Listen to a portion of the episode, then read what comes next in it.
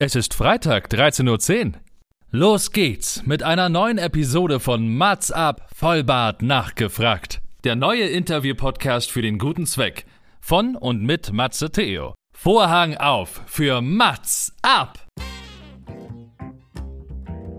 Allerdings müssen wir jetzt aufpassen, dass wenn jetzt die Lockerungen kommen, der digitale Raum, die Zoom-Online-Konferenz nicht der digitale Katzentisch für die Behinderten wird.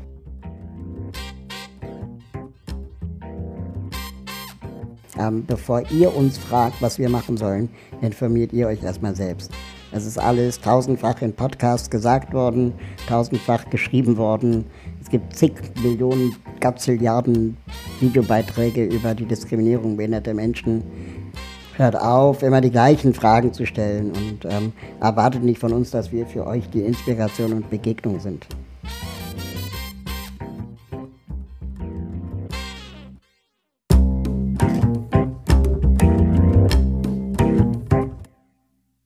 Mats ab, Vollbart nachgefragt, ist noch ein neuer Interview-Podcast. Es kommen Leute zu Wort, die Matze Theo, das bin ich. interessant findet und die vorher noch nie die Gelegenheit hatten, ihre spannenden Geschichten zu erzählen. Zehn Fragen? Naja, also fünf. Oh, noch fünf. Ja, also zehn in Summe. Oh, egal. Im Anschluss an das Gespräch verabreden sich beide zu einer guten Tat. Mats ab, Erika Diewit. Herzlich willkommen, meine Damen und Herren, zur neuen Folge von Mats ab Feuerbad nachgefragt. Danke, dass ihr dabei seid. Heute geht es um ein spannendes Thema und zwar um Inklusion. Und darüber spreche ich mit Raoul Aguayo Krauthausen, bekannter Aktivist, kann man schon sagen. Und äh, genau, aufgrund der Glasknochenkrankheit auch im Rollstuhl in Lima geboren. Und wir werden noch ganz viel erfahren, denke ich. Wahrscheinlich ganz viel über die äh, Sozialhelden, vielleicht über die Wheelmap und alles andere, was auch gerade durch die Medien geht geht, wo vielleicht das Thema Inklusion noch nicht vorkommt, denn das ist nämlich auch sein Anliegen. Raoul, herzlich willkommen und nochmal alles Liebe und gute Nachträge zum Geburtstag, denn letzte Woche wurde gefeiert. Ja, danke. Oder die Frage, wurde gefeiert, kann man ja auch sagen. Äh, ähm, ja, nee, nicht wirklich wegen der Pandemie, aber ich habe mit ein paar netten Freunden bei ausreichendem Abstand ähm, etwas getrunken. Das ist wohl wahr und so muss es ja auch sein. Und äh, genau, ich danke dir sehr für deine kostbare Zeit. Wir werden uns äh, beeilen. Du hast die fünf Fragen gestellt und ich habe dir fünf Fragen gestellt und vorbereitet, die es vorher noch nicht gegeben hat. Schauen wir mal, ob es funktioniert. Fangen wir mal mit der ersten Frage an.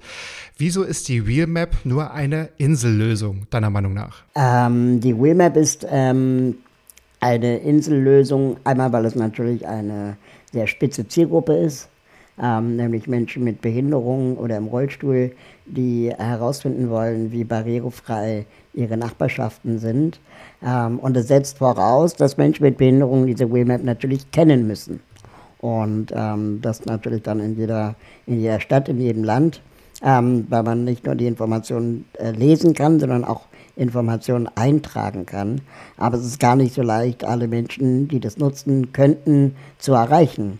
Deswegen ist eigentlich unser Anspruch, die großen Plattformanbieter wie Google und Apple dazu zu bringen, die Informationen auch bei sich anzuzeigen, damit es eben keine Insellösung mehr ist.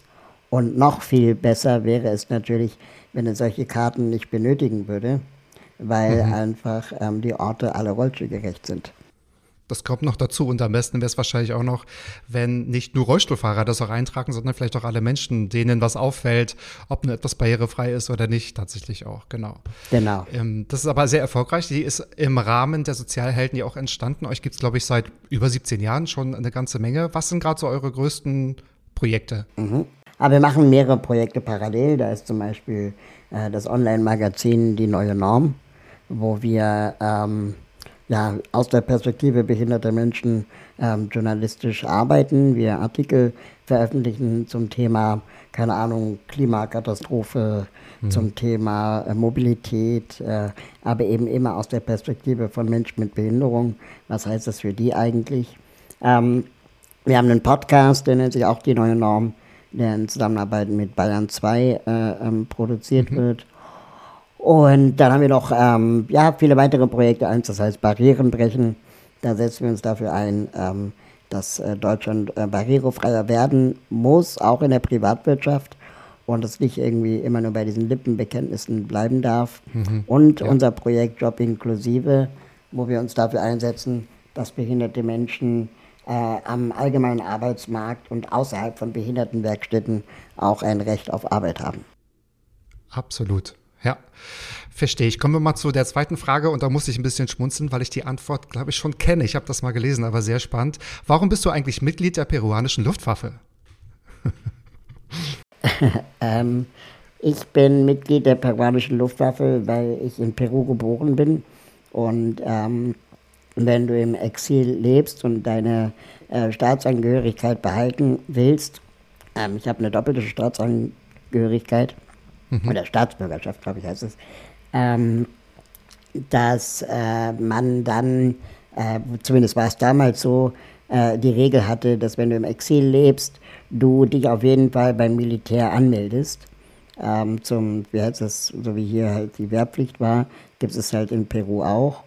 Und Wehrpflicht, genau, Wehrdienst. Mhm. Genau, Wehrdienst. Mhm. Und ähm, ja, dann musste ich halt zum Konsulat hier in Berlin und mich dann irgendwo hatte die Auswahl, ob ich Heer, Marine oder Luftwaffe gehe. Ähm, und ja, dann habe ich halt natürlich, weil ich Flugzeuge mag, äh, Luftwaffe gewählt.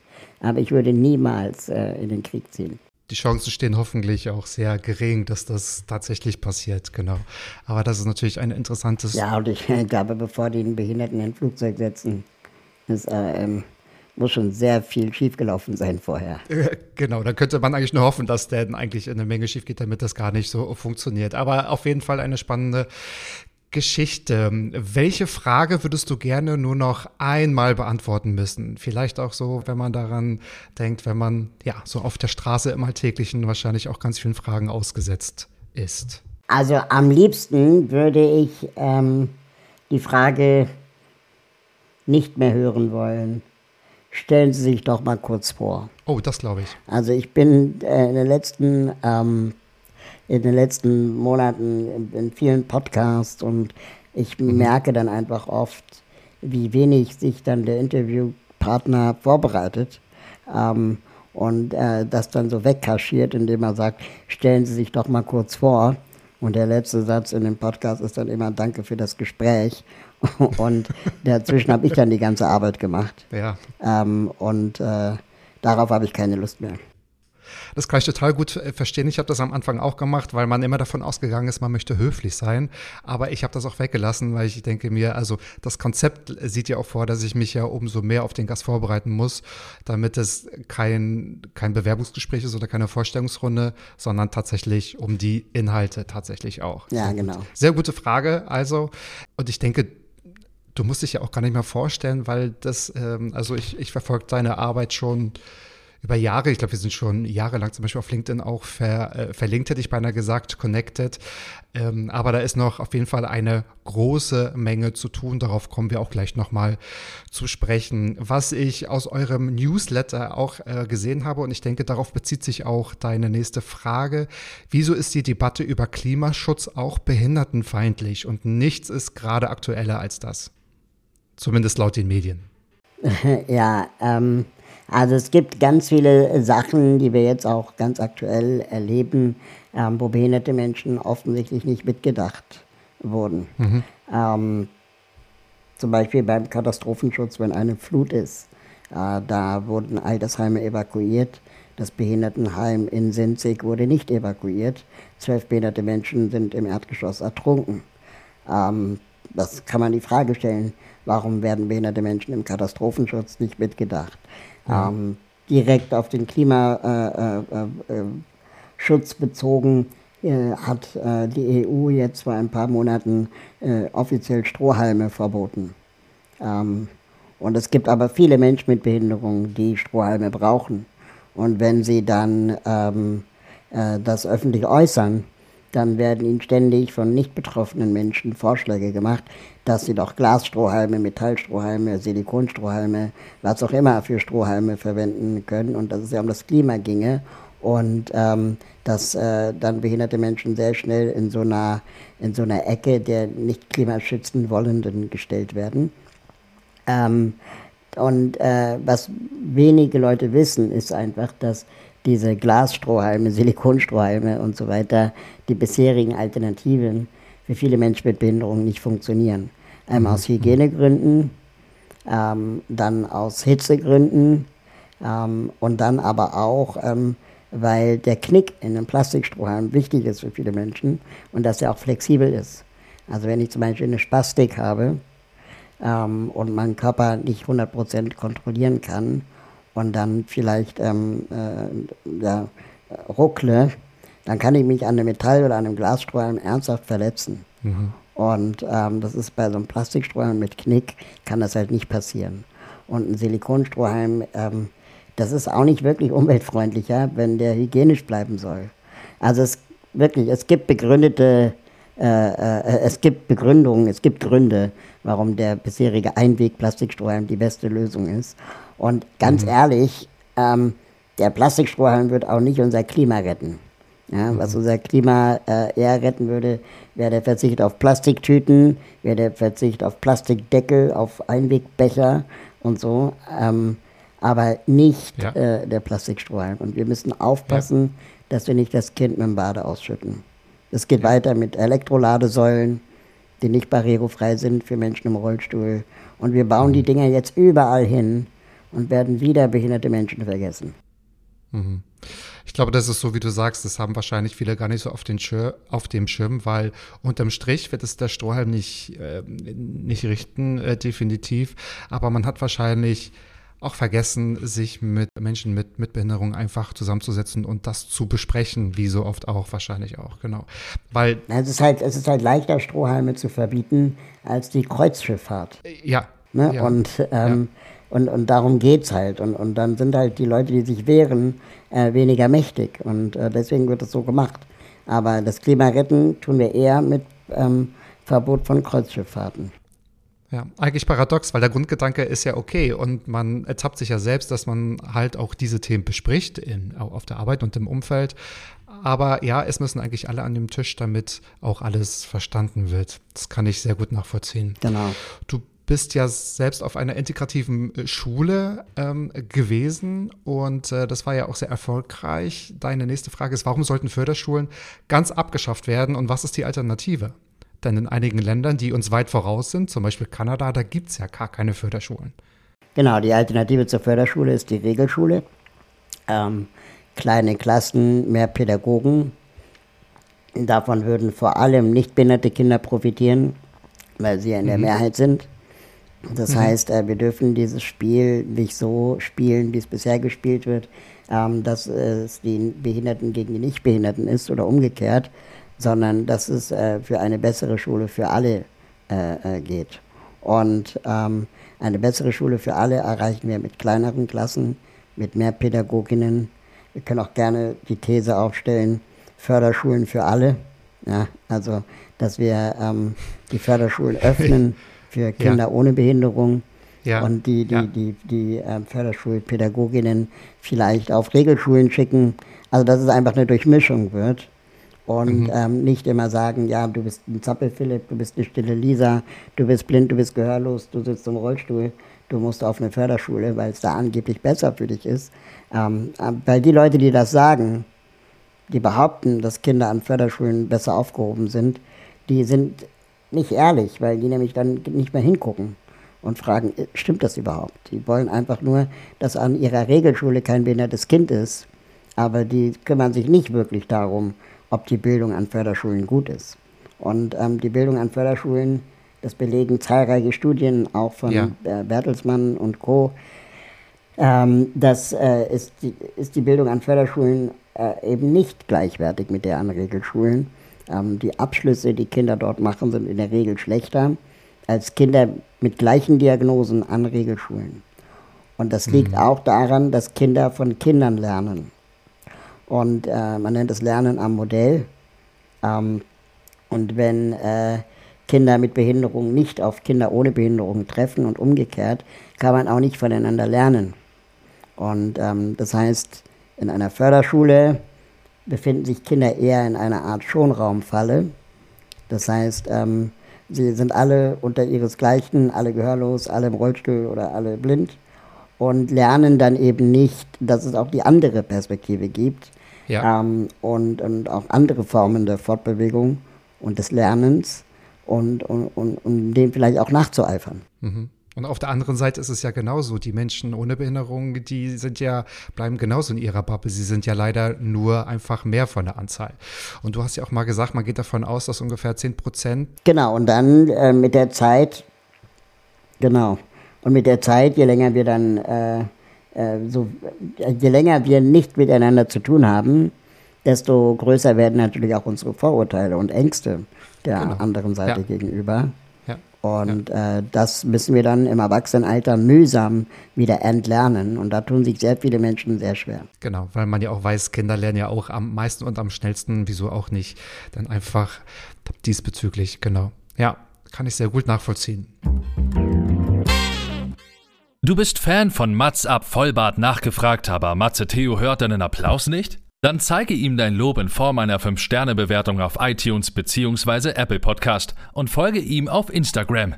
Werde auch du ein wichtiger Teil der Matzap Community. Jetzt würde ich dir gerne meine fünf Fragen stellen. Ich habe eigentlich sechs vorbereitet, aber schauen wir mal, wie weit wir kommen. Und ich bin gespannt, was du sagst. Gibt es denn deiner Meinung? Äh, Sehr gut. Bitte? Ja, sehr gut. Ich bin gespannt. Ach so, sehr gut, genau. Ich höre gerade, wir sind etwas zeitversetzt, aber das äh, hole ich im Schnitt wieder raus. Gibt es denn deiner Meinung nach eine Reihenfolge, in der Inklusion am erfolgreichsten ist? Also zuerst in der Schule, dann im privaten Umfeld, dann auf Arbeit oder in den sozialen Medien? Erst im Kindergarten, ähm, dann in der Schule, dann auf der Arbeit und dann natürlich automatisch auch in den sozialen Medien. Ich glaube, nur so rum funktioniert es. Ähm, ich glaube auch nicht an das ewige Mantra, wenn gesagt wird, äh, wir müssen die Bevölkerung aufklären, wir müssen sensibilisieren, bevor wir überhaupt äh, miteinander in Kontakt kommen, sondern dass die einzige Lösung die Begegnung ist. Also, dass es eben äh, aufwendiger sein muss, ähm, behinderte Kinder aus dem System rauszuhalten, als umgekehrt. Und ähm, wenn Kinder mit Behinderung, mit Kindern ohne Behinderung gemeinsam die Kita besuchen, dann sinken ganz automatisch die Vorurteile, die Barrieren in den Köpfen, dann wird gespielt, dann wird gelacht, dann wird gestritten, ähm, wie an jeder anderen Ja. Kita auch. Und je Ja. älter wir dann werden, wenn wir miteinander aufwachsen, desto geringer sind die Ängste. Ja. Und natürlich hat das ja auch ganz viel auch mit baulichen Begebenheiten zu tun. Und so wie du auch sagst, ich denke, das wäre auch ein, ein, ein super Beginn und ein super Maßstab, wenn es nur offene Schulen geben würde, integrative Schule, dann würde das ja vielleicht auch automatisch bedacht werden, tatsächlich auch. Genau. Und du hast ja auch selbst mal gesagt, es geht nicht um Aufklärung, Genau. es geht um Rechte tatsächlich auch und das für alle, ne? Ja. Genau. Genau. Die zweite Frage, inwiefern hat sich denn, ich, gehen jetzt mal von dir aus, deine Arbeit für die Inklusion in Zeiten von Corona und anderen Themen, die gerade so omnipräsent sind, verändert? Hast du deiner Meinung nach so ein Gefühl, wo man sagt, okay, das wirft uns jetzt bezüglich so der Aufmerksamkeit, bezüglich so der, der Fördermittel, der Sponsoren zurück oder äh, bedarf das einfach nur einer ganz anderen Anstrengung? Wahrscheinlich beides, aber mich würde deine Antwort interessieren. Du meinst die Corona-Pandemie jetzt oder wie? Zum Beispiel, ja, genau, genau. Wie, äh, Du meinst jetzt, ja. Genau, also in, inwieweit hat sich die Arbeit für die Inklusion dort äh, verändert? War das äh, schwierig, so präsent zu bleiben? Weil das hat ja natürlich auch ganz viele Themen und ganz viele, ich sage jetzt mal, ähm, ja, Arbeiten äh, erschwert und erstmal zurückgeworfen. Ja, also ähm, natürlich war die Co Aus der Öffentlichkeit, ne? ja, natürlich war die Corona-Pandemie für alle eine große Herausforderung. Ähm, Menschen mit Behinderung befinden sich größtenteils seit 18 Monaten irgendwie in Isolation, haben sich zu Hause in Quarantäne gesteckt, äh, aus Angst, sich äh, zu infizieren, ähm, wurden bei, der, ähm, bei den Schutzmaßnahmen lange Zeit vergessen, ähm, bei ähm, der Aufklärung lange Zeit vergessen. Bis heute hat Jens Spahn in seinen Pressekonferenzen keine Gebärdensprachdolmetschung. Ähm, oder bei Flutkatastrophen ist es nach wie vor nicht möglich, äh, für gehörlose Menschen einen Notruf abzusetzen.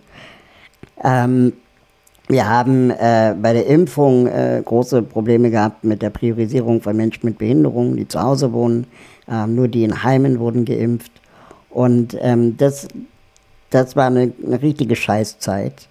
Ähm, mhm. Gleichzeitig hat aber die Digitalisierung natürlich auch dazu geführt, dass Menschen mit Behinderung plötzlich ähm, an Unis teilnehmen konnten, was vorher immer als unmöglich abgetan mhm. wurde. Ähm, mhm. äh, ne, aber jetzt auf einmal, weil es alle müssen, können plötzlich auch behinderte Menschen mitstudieren. Ähm, Homeoffice ist genau das Gleiche. Ja. Wenn ich als behinderter Mensch vorher bei einem Arbeitgeber in, nachgefragt habe, ob ich äh, auch von zu Hause aus arbeiten kann, wurde mir der Vogel gezeigt.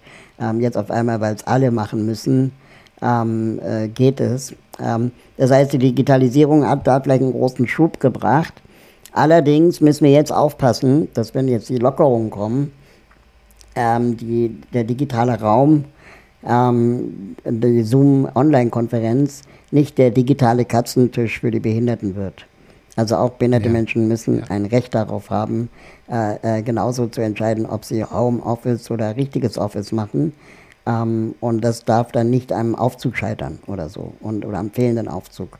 Und das, da, da müssen wir wachsam bleiben. Und außerdem ist die Digitalisierung kein Heilsbringer. Ähm, eine Videokonferenz ohne Untertitel oder ohne Gebärdensprache schließt nach wie vor gehörlose Menschen aus. Und ähm, ja. das muss uns auch klar sein. Ich habe manchmal das Gefühl, dass in dieser ganzen Digitalisierungsdebatte so argumentiert wird, dass ähm, äh, das jetzt die Lösung für alles ist. Aber Technologie ist immer neutral. Ich kann sie zum Guten wie zum Schlechten einsetzen, aber sie ist nie die Lösung für alles. Da hast du vollkommen recht. Und äh, ich habe das schon mal in vorherigen Folgen auch gesagt, eine Digitalisierung ist keine digitale Transformation. Also das sind immer noch gerade in Deutschland oder gerade auch im Gesundheitswesen, woher ich auch komme, natürlich zwei Paar Schuhe auch. Ich habe neulich äh, den Spruch äh, geprägt, ein Scheißprozess zu digitalisieren ist immer noch ein digitalisierter Scheißprozess. Ja, ja. Es ist tatsächlich so. Das trifft auf ganz vieles zu. In der Blockchain. Ja, absolut, absolut. Okay, ich muss mal die Frage vorziehen, weil sie jetzt gerade so schon passt. Wir haben über Office und Fahrstuhl und Digitalisierung gesprochen. Ich habe also in ganz vielen Interviews und auch in, in deinen Arbeiten sprichst du auch äh, öfter mal das Thema Brandschutz an. Es gibt wirklich auch Brandschutzbestimmungen, wo es nur heißt, ähm, sei es jetzt auch im äh, Theater oder auf Konzerten, es darf nur ein Rollstuhlfahrer kommen äh, zum Beispiel. Also Brandschutz schlägt Barrierefreiheit. Was müsste deiner Meinung nach wirklich als allererstes passieren, um solche Absurditäten auszuhebeln? Also in jeder Form von Schutzkonzepten müssen behinderte Menschen mitgedacht werden. Und äh, die Antwort darf dann nicht sein, ja, da dürfen behinderte Menschen hier nicht mitmachen, sondern die Antwort muss sein, wie können wir in einem entsprechenden Zeitraum Evakuierung gewährleisten. Es geht in der Regel immer um Selbstevakuierung. Ähm, das heißt, äh, es gibt zum Beispiel im äh, äh, im amerikanischen Kontext sogenannte Panic Zones oder Panic Rooms. Das heißt, wenn es in einem Hochhaus brennt, dann rennen ja auch nicht alle das Treppenhaus runter, ähm, sondern dann geht man in sogenannte Panic Zones, die dann feuerfest sind, so lange bis die Feuerwehr das Feuer gelöscht hat. Ähm, und das kann man gewährleisten, wenn man in der Architektur direkt darauf achtet. Ähm, jetzt in Bezug auf der Flutkatastrophe, zum Beispiel in Sinzig, wo zwölf BewohnerInnen in einem Behindertenheim äh, grauenvoll ertrunken sind, weil sie nicht evakuiert wurden. Da hätte ähm, ein Brandschutzkonzept nicht geholfen, aber ein mhm. Evakuierungskonzept. Und ähm, mhm. das Evakuierungskonzept, das existierte, sah vor eine Nachtwache auf zwölf BewohnerInnen. Ähm, und das geht natürlich nicht. Das heißt, es muss auch realistisch sein. Und ähm, angeblich, wie jetzt so die Nachrichtenlage ja nach und nach zum Tage bringt, wusste man in dem Ort schon drei Tage vorher, dass das richtig ungemütlich werden wird. Ähm, warum man da nicht evakuiert hat, ist dann schon auch ähm, keine Frage mehr des Brandschutzes oder des Schutzkonzeptes des Gebäudes, sondern ähm, warum hat man das nicht, äh, nicht gemacht? Also wer hat denn da ja. überhaupt nicht gehandelt? Das waren ja. noch nicht mal bauliche Maßnahmen nötig. Ja, ja, das stimmt. Das ist ein Organisationsverschulden tatsächlich auch. Und äh, du hast in dem Podcast Gemischtes Sack, glaube ich, mit Felix Lobrecht und Tommy Schmidt mal gesagt, wieso nutzt ihr denn nicht mal die Bühne? Wieso sagt ihr denn nicht mal, hey, wir treten nur noch da auf, wo wirklich, also alles barrierefrei ist und ähm, ganz viele oder nur noch zum Beispiel Rollstuhlfahrer hinkommen können? Also daher auch die Frage, warum ist es deiner Meinung nach teilweise hilfreicher, wenn Nicht-Betroffene über ein Thema aufmerksam machen? Ja, weil so ein Felix Lobrecht natürlich, wenn der. Gibt es da so einen Unterschied? Gibt es da so einen. Ja, also wenn so ein Felix Lobrecht im Grünspan in Hamburg auftritt, ähm, und, und sagt, nee, ich komme nicht, weil ihr seid nicht barrierefrei, ja. dann äh, sind es ja erstmal Einnahmeausfälle für das Grünsparen. Und das wäre vielleicht auch ähm, dann eine Pressemitteilung äh, den Medien wert. Und da würden vielleicht andere KünstlerInnen gleichziehen. Und dann würde es nicht lange dauern, bis das Grünsparen darüber nachdenkt, was sie tun könnten. Ähm, das behinderte Meckern scheinen die ja gewohnt zu sein. Ja. Also heißt das, da ist ganz viel Potenzial, was eigentlich nicht genutzt wird, weil auf die Idee bist ja nicht nur du jetzt als allererstes gekommen. Und äh, die Idee wird Felix vielleicht auch nicht, wenn wir jetzt mal bei ihm bleiben, wir müssen uns jetzt nicht auf Felix beziehen, aber. Also was wir brauchen, ist auf jeden Fall mehr Solidarität. Ja, ja. Ja, was wir halt brauchen, ist insgesamt mehr, mehr Solidarität von nicht behinderten Menschen äh, in diesem Bereich, genauso wie ich ja auch ähm, auf äh, Demos gehe gegen Nazis. Ähm, würde ich ja. mich auch freuen, wenn nicht-behinderte Menschen auf Demos gehen gegen Behindertenfeindlichkeit. Und äh, welche Erfahrungen hast du da gemacht? Also wird das teilweise abgelehnt? Werden die Ideen so gebracht oder ist das vielleicht noch nicht, ich sage jetzt mal, überall angekommen, dass auch tatsächlich, ich sage jetzt mal so KünstlerInnen die Chance haben zu sagen, also äh, mit, na, natürlich mit einem gewissen Stellenwert, mit einer gewissen Reichweite, die dann wirklich sagen, nein, hier möchte ich jetzt mal wirklich einen Punkt setzen, weil das würde ja wie, wie du sagst, medial schon ähm, auch diskutiert werden. Und ich denke, das wäre erfolgreich. Es braucht vielleicht ein Vorbild, es braucht vielleicht eine Person, die anfängt. Genau, es braucht eine Person, die anfängt, es ähm, braucht ein Vorbild, es braucht irgendwie auch die Begegnung ne, der KünstlerInnen ja. mit den Menschen, die betroffen sind und äh, dann auch die Erkenntnis. Aber ähm, nur weil man mal in einem Podcast von jemandem war, heißt es ja nicht automatisch, dass man jetzt Best Buddy ist oder wird. Ähm, das heißt, äh, äh, das ist dann vielleicht jetzt auch meine Verantwortung, nochmal nachzuhaken oder dem, dem nachzugehen. Aber ich habe halt auch noch 400 andere Verantwortungen und ähm, mhm. ich kann halt auch nicht alles alleine machen. Manchmal habe ich das Gefühl, dass äh, uns behinderten Menschen dann auch so viel, von uns so viel erwartet wird, was wir alles tun sollen. Ähm, mhm. Und da halte ich es dann doch ganz gerne mit der Black Lives Matter Bewegung ähm, die ja auch in den letzten Jahren äh, sehr laut wurde, zu Recht auch laut wurde, äh, die dann mhm. auch erstmal gesagt hat, äh, liebe, liebe Weißen, ähm, bevor ihr uns fragt, was wir machen sollen, informiert ihr euch erstmal selbst. Es ist alles tausendfach in Podcasts gesagt worden, tausendfach geschrieben worden. Es gibt zig Millionen, Gazilliarden Videobeiträge ja. über die Diskriminierung ja. behinderter Menschen. Ja. Hört auf, immer die gleichen Fragen zu stellen und ähm, erwartet nicht von uns, dass wir für euch die Inspiration und Begegnung sind. Die mhm. erste. Und vielleicht auch nicht immer die Erinnerung, so wie du sagst. Also klar, kannst du nicht alles nachhalten und auch nochmal äh, für andere Leute irgendwie den Friendly Reminder spielen. Daher kommt ja genau aus diesem, aus dieser Gedankenecke kommt ja genau diese Idee, diese Frage zu stellen, warum wäre es hilfreicher, dass auch wirklich, also nicht-Betroffene oder andere Menschen sich für dieses Thema auch tatsächlich stark machen. Also ja, es muss ja nicht immer was. Ich will hier gar nicht auf Felix Lobrecht eingehen. Also ich hatte jetzt zum Beispiel. Das als Beispiel nehmen. Ja, ja, schon klar. Hm. Aber ich hatte jetzt zum Beispiel einen ähnlichen Fall, da wurde ich gefragt, ob ich ähm, auf einer Bühne für eine Automobilmesse was zum Thema Mobilität der Zukunft sagen möchte. Und ähm, ich war schon eine Weiterempfehlung äh, ähm, einfach um das Panel, das geplant war, vielfältiger zu machen. Das heißt, geplant waren erstmal nur nicht behinderte weiße Männer. Dann hat äh, eine Frau angemerkt, okay. äh, Katja Diel, dass es ja sinnvoll wäre, wenn da auch Frauen und Menschen mit Behinderung vielleicht auf dem Panel säßen, weil die Mobilität ist schon weiß und männlich. Ähm, das heißt, äh, mhm. dann, dann wurde ich angefragt, ähm, dann habe ich gesagt, ja klar, komme ich gern, ähm, bezahlt ihr denn auch dafür? Und dann stellt sich heraus, nee. Und ähm, das heißt, niemand wäre bezahlt worden. Und diejenigen, die sich das leisten können, nicht bezahlt zu werden, sind natürlich die weißen nicht behinderten Männer.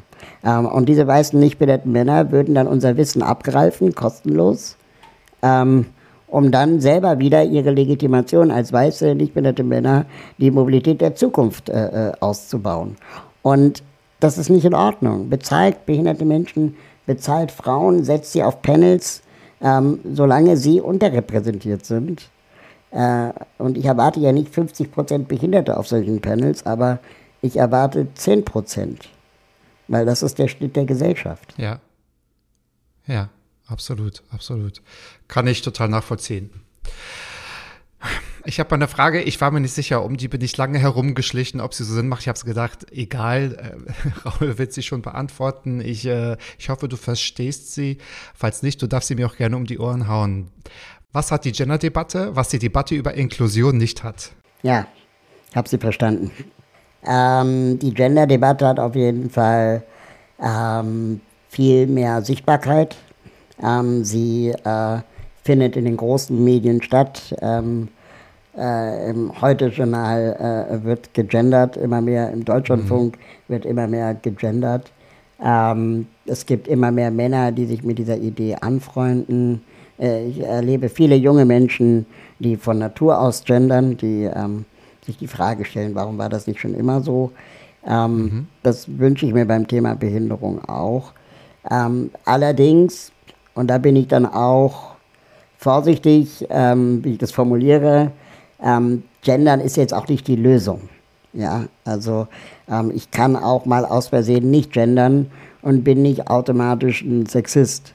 Ähm, ich kann auch mal aus Versehen im, im äh, äh, ein falsches Wort im Behinderungskontext gebrauchen und bin nicht automatisch behindertenfeindlich.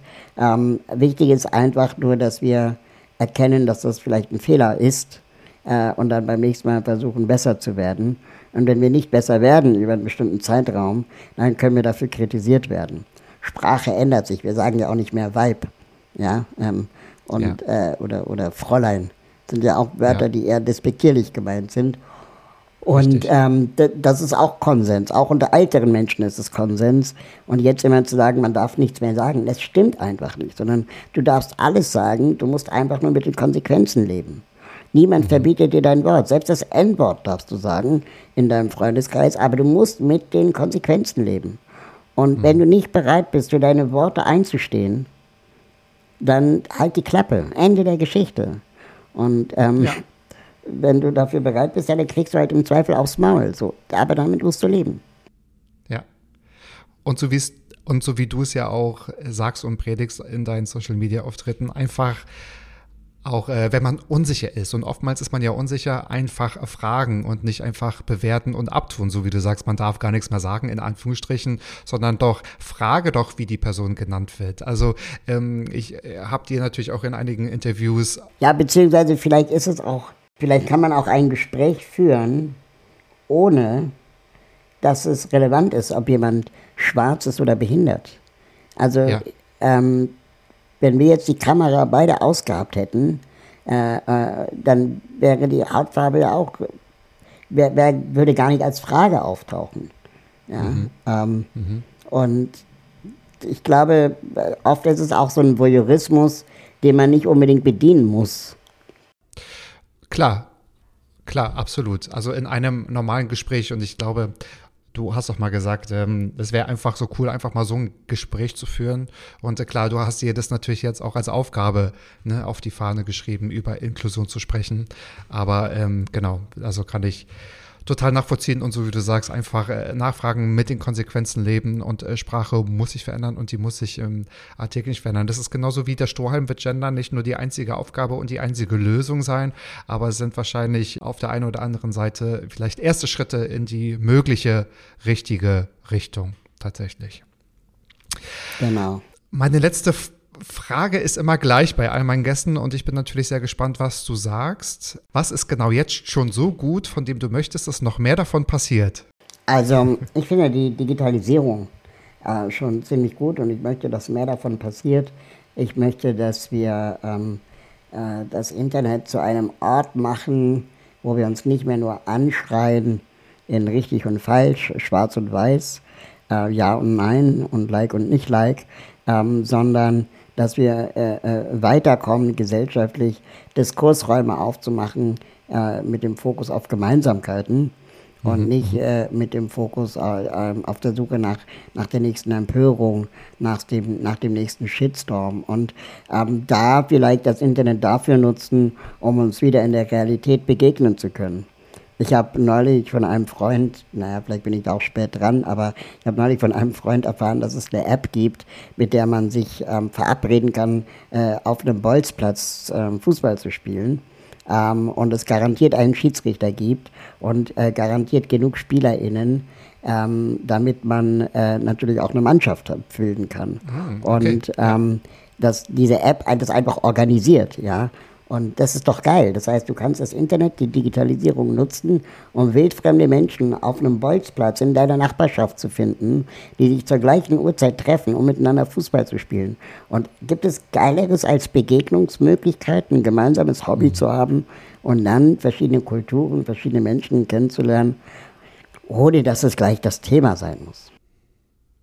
Ohne dass das das Thema sein muss, genau. Und vielleicht hat das vielleicht auch jetzt gerade so eine Pandemie in den Köpfen vielleicht noch mal angeregt, dass äh, eigentlich das Zusammenkommen wertvoller ist als das äh, darüber urteilen. Und ich gebe dir auch recht, wir sollten wirklich aufhören, im Internet groß zu schreiben und mit fünf Ausrufungszeichen einfach alle nur zu haten, wenn man mal bei diesem Wort auch bleiben sollte. 1,11, genau. 1,11, absolut. 1,11, Ausrufezeichen.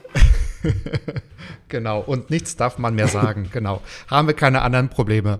Raul, es hat mich sehr gefreut. Wir sind wirklich super durch alle Themen gekommen und ich hoffe, du hast das Gefühl gehabt, wir waren oder ich war gut vorbereitet. Super. Denn ähm, genau, es hat mir sehr, sehr, sehr großen Spaß gemacht und, Ja, voll. und ähm, wir wünschen dir und äh, ja, deinem Verein und auch noch deinen anderen Arbeiten alles gut. Ich werde natürlich alles Mögliche, wie auch so oft, in die Shownotes packen. Da werdet ihr nichts verpassen über die Podcasts von Raul, über die Homepage, über ähm, den Verein und alle anderen und alles andere auch. Dann wünsche ich dir noch einen wunderbaren Tag. Wir hören uns und alles Gute und bis bald. Super. Danke, gleichfalls. Tschüss. Danke. Ciao. Dir hat diese Episode gefallen und du möchtest auf keinen Fall mehr weitere Folgen verpassen? Dann werde auch du ein wichtiger Teil der MatzUp Community und abonniere MatzUp jetzt auf Spotify, Apple Podcasts, Deezer, Google Podcasts sowie YouTube und folge Matze Theo auf Facebook oder Instagram. Mats ab! Mats ab. Ballim, ballim. Ja. Mann, du bist gefeuert.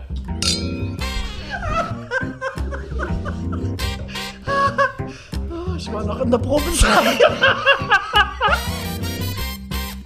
Mats ab! Ah,